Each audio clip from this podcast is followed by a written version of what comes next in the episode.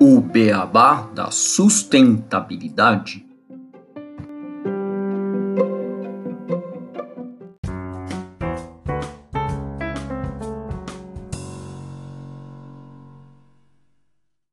Bem-vindos ao podcast O Beabá da Sustentabilidade, apresentado por mim, Gustavo Soares, e pelo Renato Gatti. E o episódio de hoje é especial. É sobre uma exposição do Museu do Amanhã. Você está escutando o episódio 46, que é o episódio Exposição Futuros Tempos Amazônicos. E nós vamos receber o Leonardo Menezes, que é diretor de Conhecimento e Criação do Museu do Amanhã e também curador desta exposição, para falar sobre essa exposição especial e bastante relevante nesse momento que nós vivemos. Tudo bem, Renato? Tudo bem, Leonardo? Opa, tudo bom, obrigado.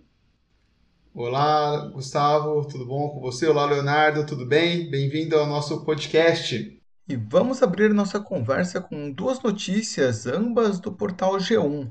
A primeira, do dia 21 de novembro de 2021, traz em seu título que terras públicas invadidas somam 28% do desmatamento de 13 mil quilômetros quadrados na Amazônia. Segundo análise do Instituto de Pesquisa Ambiental da Amazônia, o IPAM, as terras públicas que deveriam ser preservadas e protegidas pelo governo federal tiveram 3,7 mil quilômetros quadrados de área desmatada entre agosto de 2020 e julho de 2021, o que representa 28% de todo o desmate ocorrido criminosamente no período. Ao todo, entre todas as categorias nas quais as áreas da Amazônia podem ser classificadas, as florestas públicas não destinadas foram as que mais perderam árvores, totalizando 13 mil quilômetros quadrados de desmate apontados pelo relatório anual do projeto de monitoramento do desmatamento da Amazônia Legal por satélite, o PRODES. Segundo o IPAM, depois das terras públicas, as categorias que mais contribuíram negativamente para a marca são os imóveis rurais, com 26%, e assentamentos, com 23%. As florestas públicas não destinadas são áreas na Amazônia que, por lei, deveriam ser dedicadas à proteção ou ao uso sustentável. Entretanto, até hoje não tiveram destinação específica e por isso são alvo constante de grilagem. O aumento do desmate nas terras públicas é resultado da alta em geral do desmatamento. Desde 2015, a área devastada por tratores, correntes e motosserra aumentou, chegando a 10.129 km em 2019 e 10.851 km em 2020. Os números do PRODES do relatório 2021 apontam o maior desmatamento desde 2006. A segunda notícia, do dia 13 de novembro de 2021, traz que o aquecimento global está alterando o tamanho de pássaros da Amazônia. Um estudo publicado na revista científica Science Advances aponta que o aquecimento global está afetando o tamanho dos pássaros da Amazônia. Esse estudo que reúne pesquisadores brasileiros e estrangeiros associados ao projeto Dinâmica Biológica de Fragmentos Florestais do Instituto Nacional de Pesquisas da Amazônia, o INPA, se vale de dados morfométricos coletados nos últimos 40 anos. A morfometria é o estudo das formas de uma mesma população de animais. Uma das suas aplicações é a análise das formas e tamanhos que organismos vivos podem assumir conforme o ambiente no qual se desenvolvem. Estudos anteriores feitos com pássaros migratórios já havia sugerido que o impacto no clima poderia afetar o tamanho das aves. Porém, na época não foi possível associar com exatidão esses dois fatores, porque o processo migratório pode ocasionar outros fatores de impacto, como perda de habitat ou caça. Dessa vez, os pesquisadores concentraram suas análises comparativas em 77 espécies de aves não migratórias da floresta amazônica, e o resultado foi o mesmo, pássaros cada vez menores diante de um clima cada vez mais quente. A pesquisa aconteceu no Centro de Biodiversidade da Amazônia, próximo a Manaus, na Amazônia brasileira. Desde a década de 1970, a região esquentou 1,65 graus na estação seca e 1 grau na estação chuvosa. Outra alteração que chamou a atenção dos cientistas foi o aumento das asas. Segundo eles, paralelamente à redução do tamanho, um terço das espécies apresentaram asas mais longas. Então, essas duas notícias mostram como que as nossas ações diretas ou indiretas têm impactado a floresta amazônica. Sim, bom, nós já trouxemos diversas vezes aqui nos nossos episódios sobre a importância de preservarmos não só a Amazônia, mas também todos os biomas do planeta. E hoje nós iremos conversar com o Leonardo sobre a nova exposição que estará no Museu da Manhã. Ela joga luz sobre as transformações desenfreadas que atropelam as leis ambientais e como o desenvolvimento econômico adotado nas últimas décadas acarretou problemas como urbanização acelerada, além de atividades ilegais de grilagem e mineração. Ao tratar dessas questões, o público será estimulado a uma reflexão sobre as maneiras de engajar um modelo de desenvolvimento que mantenha a floresta em pé, principalmente através da união entre ciências e saberes tradicionais. E aí eu lanço já uma primeira pergunta para o Leonardo, é, o museu ele vai lançar a exposição Futuro Tempos Amazônicos, em que os visitantes vão se sentir parte da floresta. Como ocorre isso e qual a importância de sentirmos a floresta para o nosso futuro? Obrigado, Gustavo. Obrigado, Renato. É importante que nós lá no Museu do Amanhã, enquanto um museu de ciências, que a gente também possa, mais do que fazer a divulgação científica, que é algo que faz parte do nosso dia a dia, enquanto um radar que capta né, o que está sendo aí estudado nas pesquisas de ponta nas diferentes universidades e centros de pesquisa, mas também poder reverberar isso junto ao nosso público, que é um público muito diverso. É um público que tem desde alta escolaridade até o ensino fundamental, mas todos eles a gente busca ter conteúdos e formas de engajamento para que esse público compreenda como que aqueles temas podem impactar no nosso dia a dia e o que, que a gente também pode fazer para contribuir para um futuro que seja sustentável e também mais plural. No caso de Futuros Tempos Amazônicos, nossa nova exposição temporária que a gente abre no dia 17 de dezembro de 2021, que vai ficar por seis meses em cartaz, a gente traz um assunto que está sendo muito debatido né, nos últimos anos, especialmente por conta do aumento nas taxas de desmatamento. E esse aumento vem justo num período também que a gente considera ainda muito sensível, porque a gente percebeu que as taxas de desmatamento elas podem cair e a gente sabe como fazer. A gente tem aí desde demonstrações especialmente desde 2004, 2005 e até 2013, essas taxas caíram vertiginosamente e que a gente percebeu a partir desse período, mas com mais ênfase aí nos últimos quatro, cinco anos, que essas taxas vêm crescendo em índices alarmantes. E a gente vê que isso apresenta para a gente diferentes futuros da Amazônia seja um futuro sem governança, que eu acredito que é um futuro que a gente está começando a ver mais premente a partir desses últimos anos, porque no momento que você começa a desmobilizar a fiscalização, no momento que você começa a não reprimir ações criminosas, como é o caso da grilagem e da mineração ilegal, no momento que você começa a tirar o poder de fala de lideranças locais que estão ali para tentar levar essa mensagem não só para o Brasil, mas para outros países sobre a importância da manutenção da Amazônia, isso se torna muito urgente que a gente fale sobre o tema.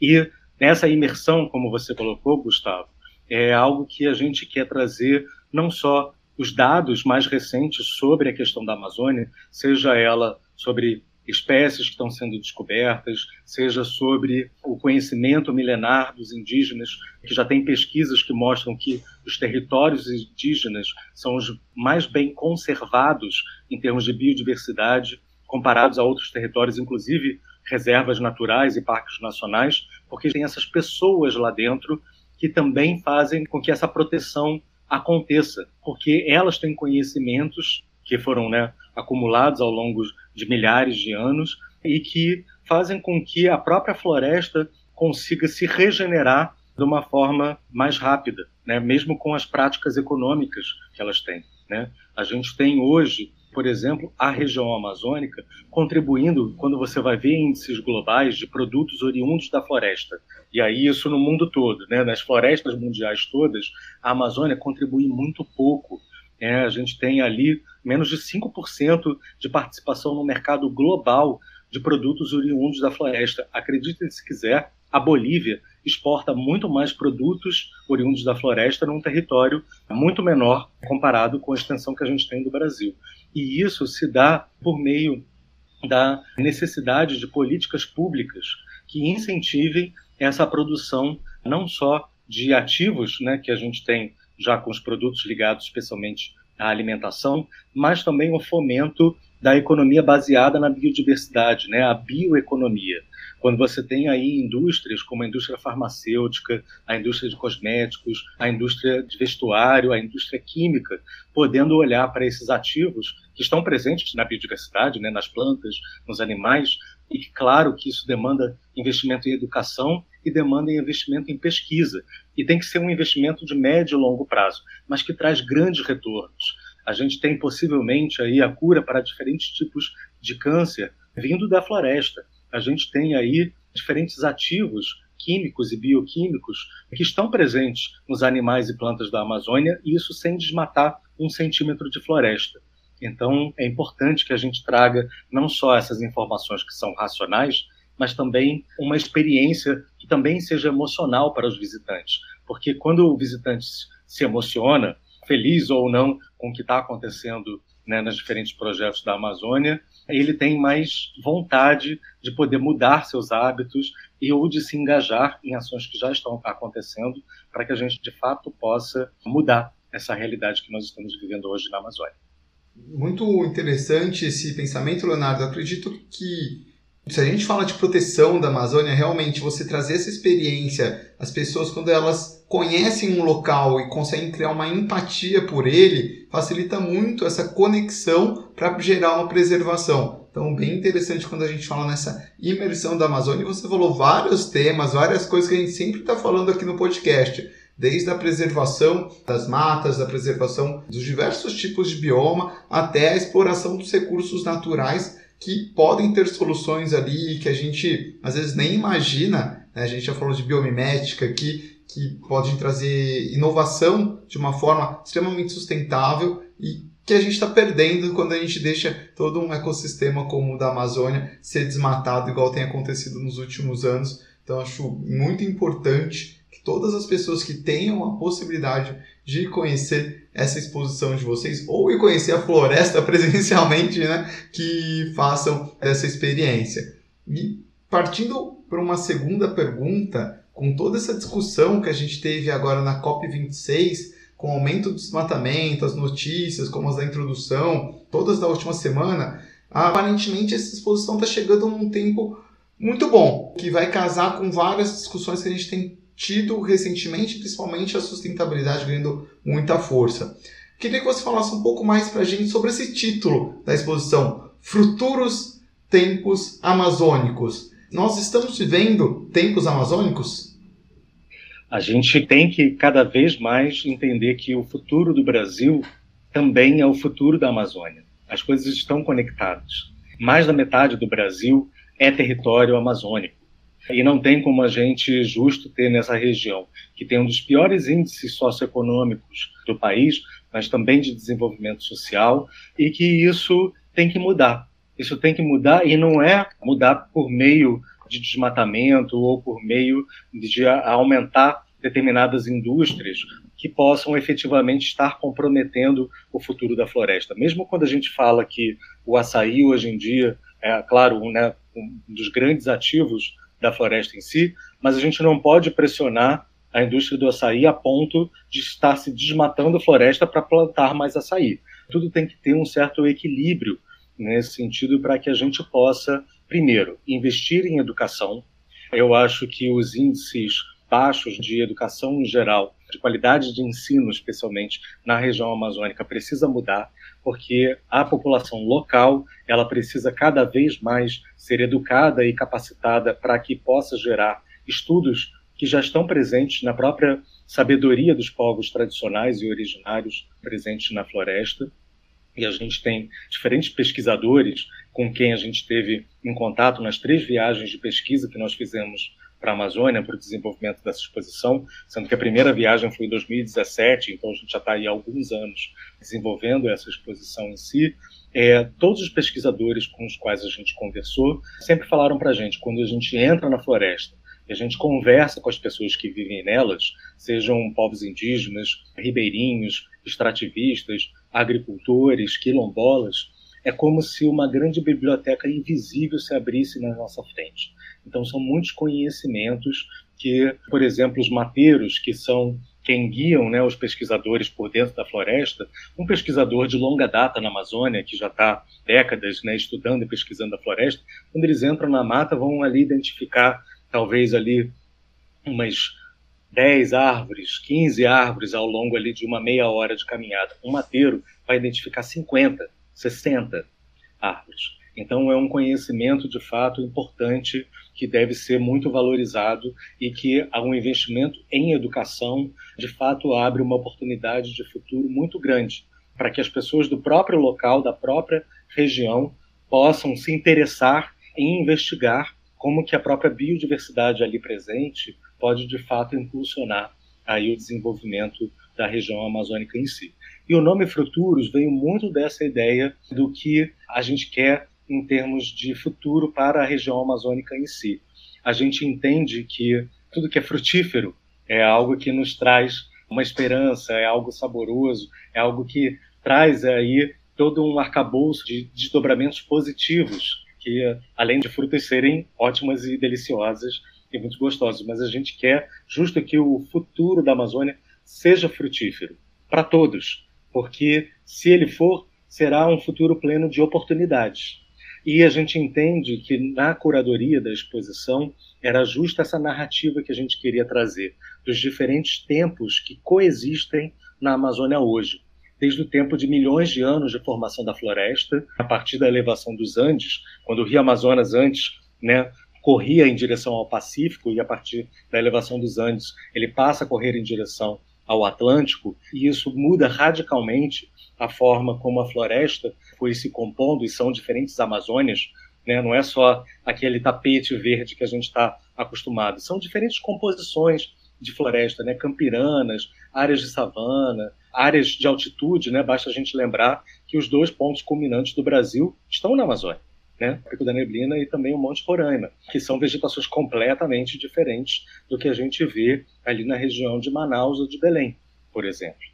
E que, além disso, isso se conjuga ao tempo milenar dos indígenas, né, que já habitam há milhares de anos a região, e são diferentes etnias. A gente, na área da Amazônia Milenar, na sala Amazônia Milenar, que foca nas questões indígenas, a gente mostra um diagrama, por exemplo, das mais de 150 línguas que são faladas na região amazônica. É uma das regiões mais etnolinguísticas diversas do mundo e que muitas dessas línguas estão simplesmente entrando em processo de extinção.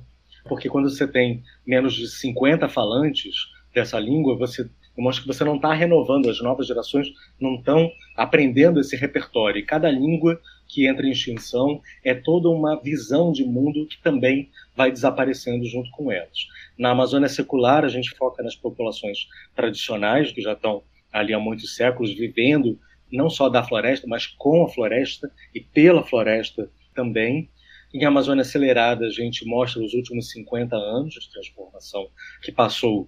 Né? A gente tinha, no final dos anos 60, início dos anos 70, cerca de 1% só da Amazônia degradada. Era praticamente ali a região das cidades da Amazônia em si. E a partir do fomento, especialmente no momento da ditadura militar, quando há um fomento para que populações especialmente da região sul do Brasil, migrem para a região norte e vindo com um repertório dos Pampas, olhavam para aquela muralha verde e pensavam que para produzir tinha que tirar as árvores de lá. né, e trouxeram essa lógica de produção e que hoje já fez com que em 50 anos 20% da região já fosse degradada.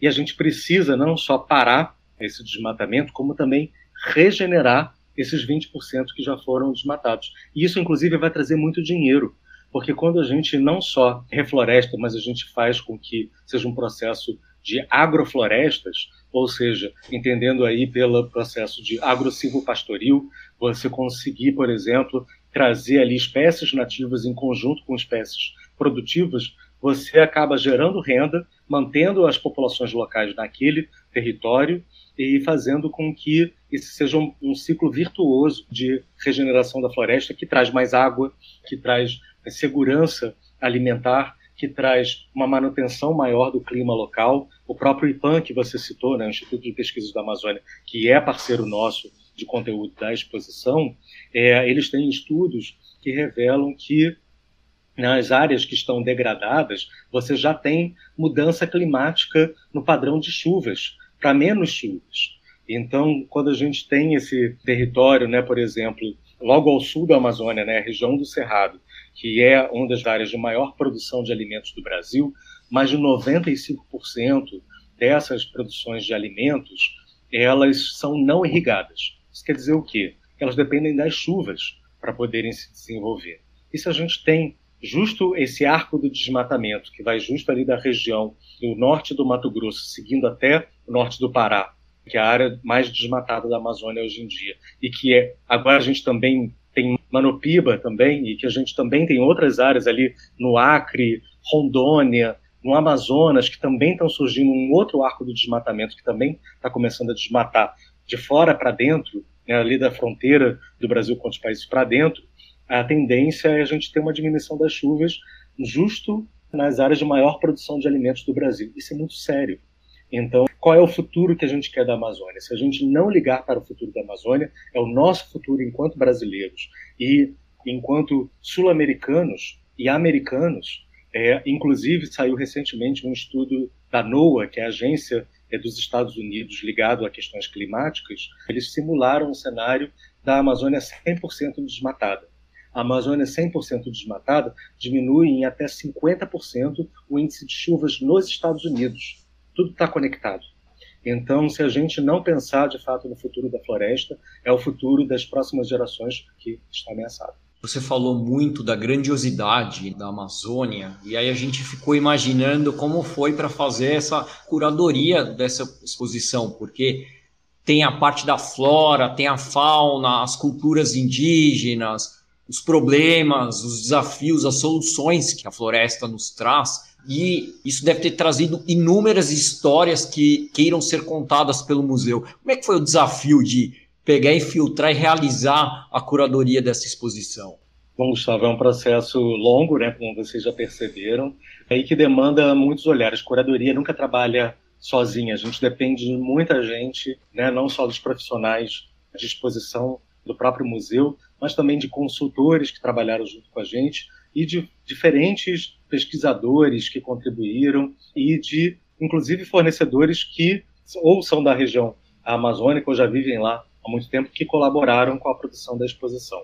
Falando sobre os consultores, nós temos um time de 10 consultores para exposição de diferentes temas, liderados por Paulo Artacho, que é o consultor-chefe da exposição. Paulo Artacho, um dos maiores pesquisadores e um dos mais citados pesquisadores brasileiros no mundo. Ele é climatologista da USP, dedica boa parte do seu trabalho com o clima para os impactos da mudança climática na Amazônia.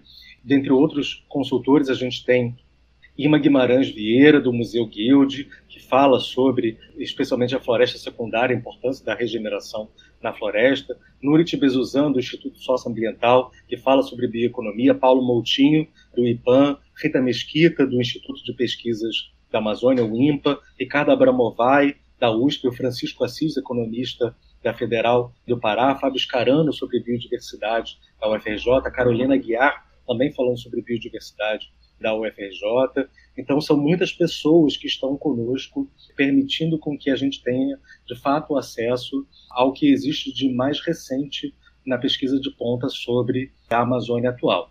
Além disso, a própria exposição tem mais de 20 profissionais e também pessoas que deram depoimentos para a exposição. A gente tem sete indígenas que falam da exposição. Nós temos diferentes pessoas, professores, ambientalistas, pessoas ligadas à área de tecnologia, inovação, empreendedores, jovens, cientistas, que dão seu depoimento sobre o futuro da floresta, né, o que, que eles esperam, qual é a Amazônia que eles esperam do futuro e como que nós podemos chegar nela. Então, esse elenco e todas essas pessoas que estão nos bastidores da exposição nos traz muita honra de poder contar com eles para que a gente possa ter, de fato, uma exposição autêntica que traga os principais desafios que são vividos né, hoje em dia pela região amazônica em si. Essa é, dentre as exposições temporárias do museu, a que tem o maior número de objetos na história do museu em si, também a maior quantidade de conteúdo científico, são mais de cinco interativos e jogos, são seis jogos e cinco interativos de conteúdo científico com muitas fotos, vídeos, mapas, gráficos, para tudo a gente trazer aí o que está de fato no horizonte da pesquisa da Amazônia, além de vídeos, experiências imersivas. A gente tem um jogo em realidade virtual, onde o visitante se torna um indígena, o avatar de um indígena, e durante cinco minutos ele entra na floresta para coletar alimentos. A gente fez esse jogo em parceria com a Miami Dade College dos Estados Unidos para criar um jogo em realidade virtual em 360 graus, onde o visitante precisa, sendo indígena, se tornando um avatar de um indígena, entrar na floresta para pescar, coletar frutos, coletar cogumelos, voltar para a comunidade e ainda acender uma grande fogueira né, de noite para cozinhar o peixe. Tudo isso a gente criou inspirado num relato de Florisa Yanomami, que é uma liderança indígena Yanomami, que foi ao museu e que a gente conversou com ela. A gente perguntou, Florisa, o que mais deixa vocês felizes dentro da sua comunidade? E ela falou, é justo quando membros da nossa comunidade retornam da floresta com alimentos, que a gente canta e dança a noite toda. Inspirado pelo relato dela, a gente criou esse jogo, que é justo para tentar conectar os jovens com essas diferentes narrativas porque são muitas as Amazônias, cheias de pluralidade, de nuances e de perspectivas que a gente tem que trazer para que a gente possa, de fato, pensar em um modelo de desenvolvimento para a região amazônica que mantenha a floresta em pé, seja baseado na ciência e também nos saberes e nas práticas tradicionais, porque é dessa forma que a gente vai conseguir regenerar o que já foi degradado e ainda ter a Amazônia aí para as próximas gerações muitas coisas para as pessoas que forem visitar a exposição poderem apreciar. Com certeza vai ser uma exposição bem legal. Estou ansioso para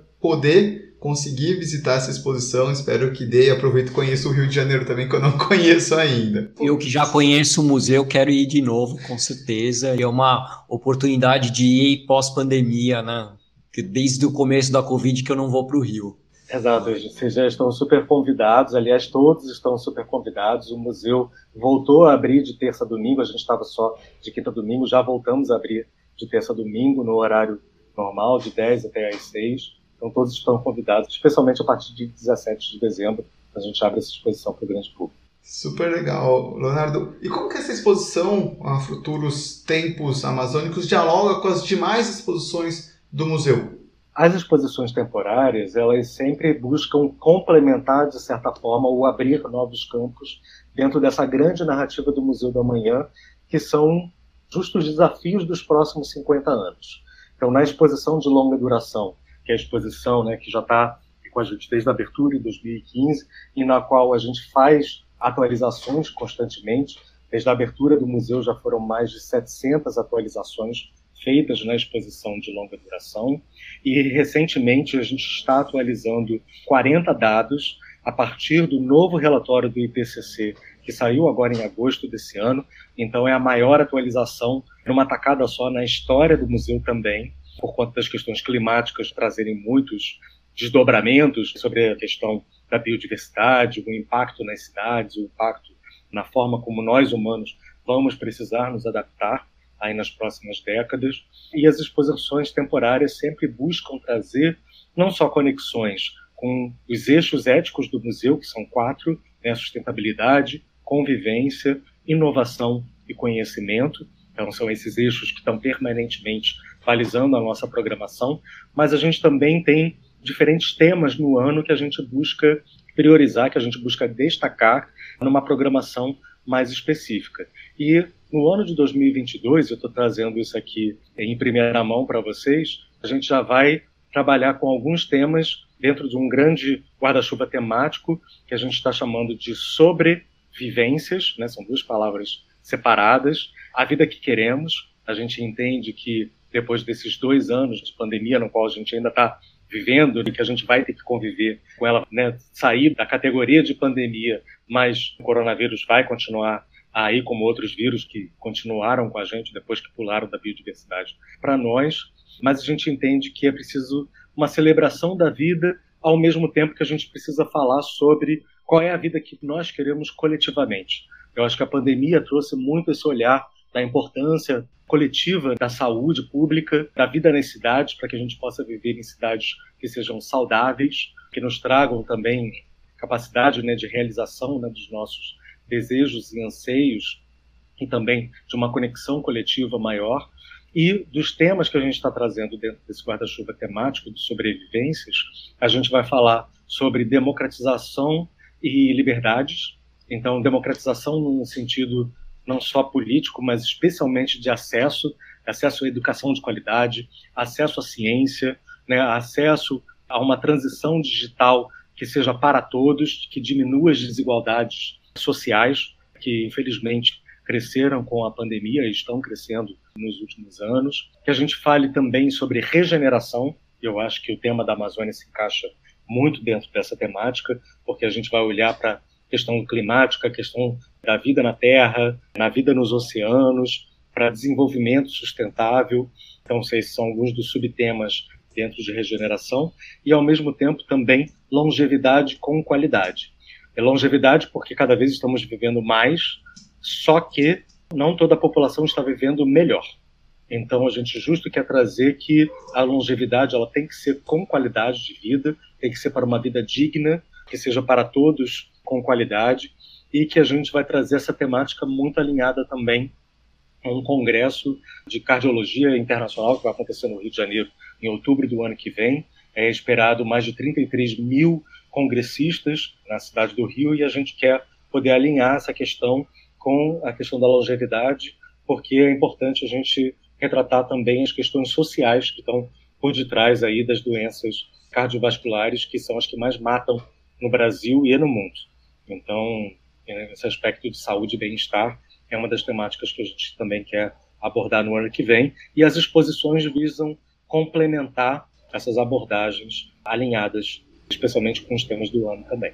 Eu acho que você falou vai bem de conta o que a gente planejou para a próxima pergunta, né? Que a gente fala que o, o, museu do amanhã ele tem a sustentabilidade no seu DNA e você falou muito desses temas que vocês vão abordar e estão abordando que o, o amanhã precisa ser sustentável, né? a gente fazendo um alinhamento com o que a gente costuma conversar aqui no podcast. Você falou de mudança climática, de saúde, de alimentar o mundo, né? Tem a exposição sobre alimentação, dos bilhões, vários outros temas que acabam sendo relacionados a um futuro sustentável. Vocês sempre usam de rigor científico, né, porque é um museu de ciências. Como a sociedade tem dado retorno em relação às exposições? Como é que é essa troca do museu num mundo hoje que a gente vê cada vez menos a importância do rigor científico e cada vez mais as fake news e tudo tocando o debate, né? E a gente tem, acho que no Museu da Manhã, um oásis aqui no nosso país. Como é que tem sido o retorno da sociedade em relação às, exposições que vocês fazem e ao museu em geral? Ótima pergunta, Gustavo, porque a gente tem justo, sendo um museu de ciências, essa obrigação e essa responsabilidade de passar informações com credibilidade para o público.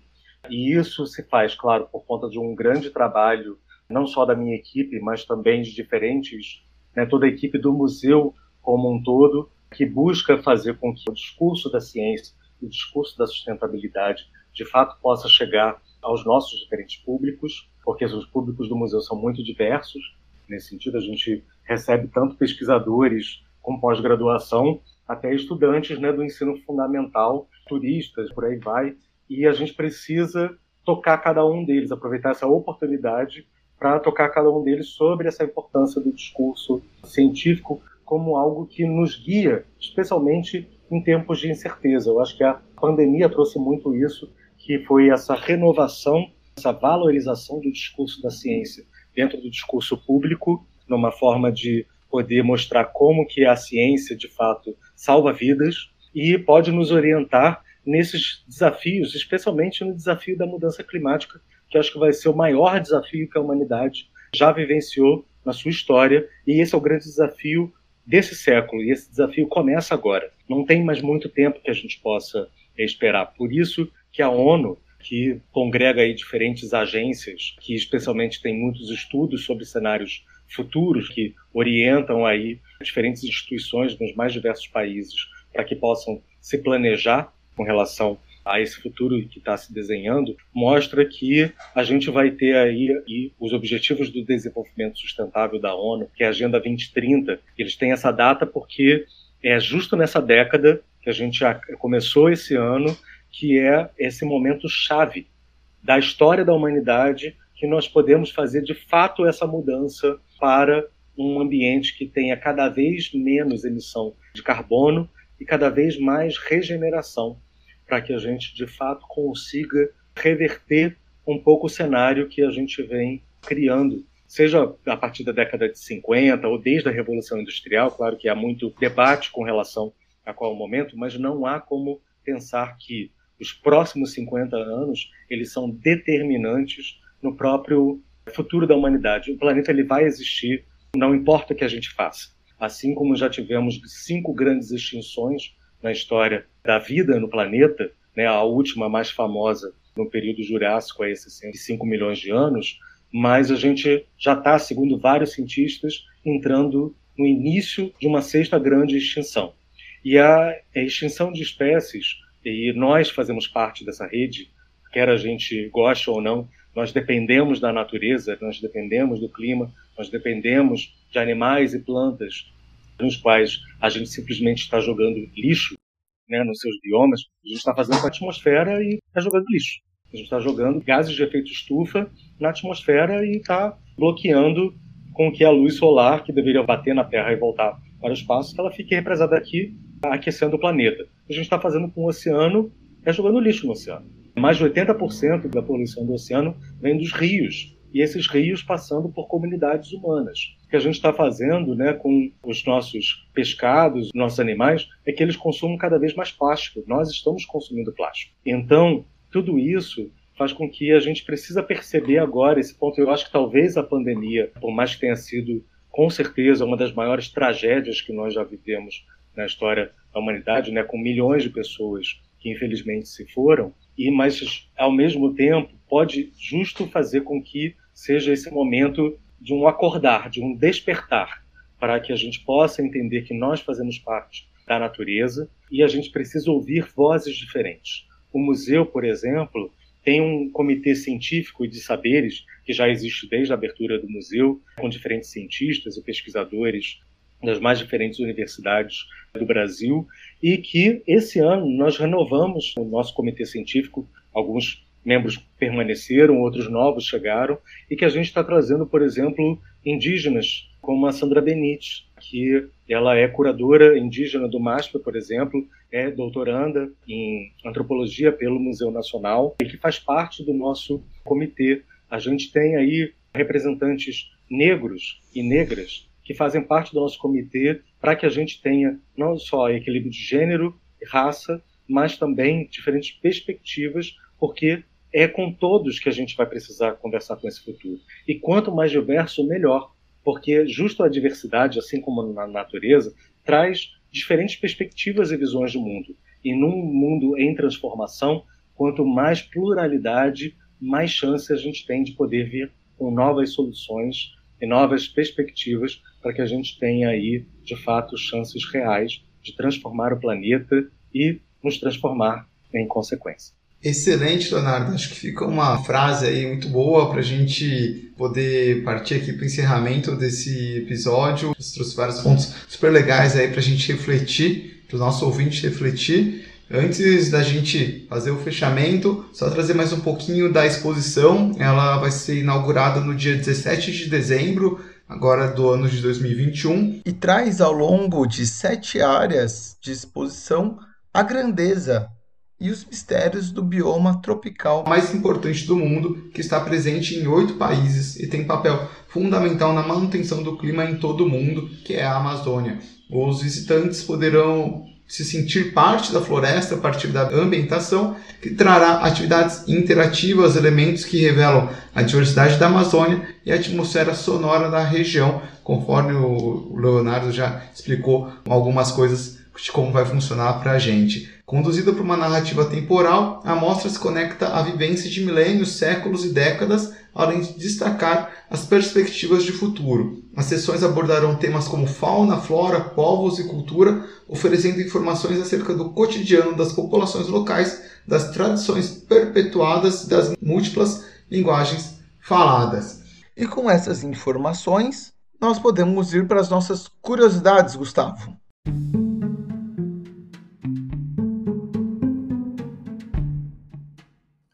Curiosidades. Você sabia que a sessão de curiosidades de hoje vai ser sobre o Museu do Amanhã? Isso mesmo. Nós vamos falar um pouco mais do Museu do Amanhã nesta sessão de curiosidades do episódio de hoje. Bom, o objetivo maior do museu é provocar, fazer mais perguntas do que respondê-las. E por que o Museu do Amanhã e não o Museu de Ontem porque vivemos em uma nova era em que um conjunto da atividade humana tornou-se uma força de alcance planetário. Somos capazes de intervir na escala de moléculas e de continentes. Manejamos átomos e criamos microorganismos artificiais. Desviamos os cursos de grandes rios. Alteramos florestas como a Amazônia influenciamos a atmosfera, transformamos o clima. Habitamos um planeta que vem sendo profundamente modificado por nossas ações. Que amanhãs serão gerados a partir de nossas próprias escolhas, orientado pelos valores éticos da sustentabilidade e da convivência, tão bem falados pelo Leonardo, essenciais para a nossa civilização, o museu busca também promover a inovação, divulgar os avanços da ciência e publicar os sinais vitais do planeta. Um museu para ampliar o nosso conhecimento e transformar nosso modo de pensar e agir. E, atravessando todo este diálogo, está presente um convite essencial do museu a seus visitantes. Vamos juntos construir os amanhãs que queremos. O percurso da exposição de longa duração simboliza esse convite. No segundo andar do museu, o público percorre uma narrativa multimídia estruturada em cinco grandes momentos Enquanto eu falo isso, eu lembro de cada um desses momentos quando eu visitei o museu. Cosmos, Terra, Antropoceno, Amanhãs e Nós. Cada um encarnando grandes perguntas que a humanidade sempre fez. De onde viemos? Quem somos? Onde estamos? Para onde vamos? Como queremos ir? Conteúdo da exposição ele foi elaborado por um time de mais de 30 consultores brasileiros e estrangeiros de diversas áreas. O museu tem parcerias com algumas das principais instituições da ciência do Brasil e do mundo, como o Instituto Nacional de Pesquisas Espaciais, o INPE, a Organização das Nações Unidas para a Educação, a Ciência e a Cultura, a Unesco, e o Massachusetts Institute of Technology, o MIT. O projeto arquitetônico do Museu do Amanhã ele é de autoria de Santiago Calatrava, em parceria com o escritório local Rui Rezende Arquitetura. O arquiteto espanhol Santiago Calatrava, ele se inspirou nas bromélias do Jardim Botânico do Rio de Janeiro para o projeto do Museu do Amanhã. O prédio tem 15 mil metros quadrados de área construída, 20 metros de altura e 330 metros de comprimento e se destaca pela arquitetura sustentável. O projeto tem a certificação da liderança em energia e projeto ambiental concedida pelo Green Building. Um dos exemplos de sustentabilidade do museu é que a água do mar é armazenada em reservatórios e tratada para ser utilizada no ar-condicionado e no espelho d'água que circula o edifício. E outro exemplo de sustentabilidade é a cobertura do museu ser feita de aletas cobertas com painéis fotovoltaicos que se movimentam de acordo com a direção dos raios solares. No ano de 2018, o Museu da Manhã ele ganhou o Leading Culture Destinations Awards, considerado o Oscar dos Museus. O prêmio britânico considerou o Museu do Amanhã a melhor instituição cultural para a promoção do soft power, um termo em inglês que descreve a habilidade de influenciar pessoas sem o uso da força. Bom, então fechamos assim a parte das curiosidades deste episódio. Muito interessante essas informações, essa curiosidade, Gustavo, bem legal. Então, Leonardo, eu queria agradecer mais uma vez a sua participação. Antes da gente encerrar, passo a palavra aí, se você quiser fazer mais algum comentário sobre a exposição, além disso que a gente falou, fique à vontade. Obrigado, Renato. Obrigado, Gustavo, por essa oportunidade. Convido a todos para visitarem o Museu da Manhã, que fica na Praça Mauá, no centro do Rio de Janeiro. É, acompanhe nossa programação, boa parte dela também está online, que a gente realiza lives e diferentes eventos também para que todos, todas e todas também possam participar. E convido todos para estarem, a partir de 17 de dezembro, visitando a exposição Futuros, Tempos Amazônicos, que fica em cartaz até o meio de junho né, de 2022. Então aguardamos vocês por lá. Excelente. Todos os nossos ouvintes estão super convidados. Então a gente encerra por aqui mais esse episódio do Beabá da Sustentabilidade. Até a próxima. Muito obrigado, Gustavo. Muito obrigado, Leonardo. Obrigado, Renato. Obrigado, Leonardo. E como a gente sempre diz, aqui o Beabá é sustentável. Obrigado a todos.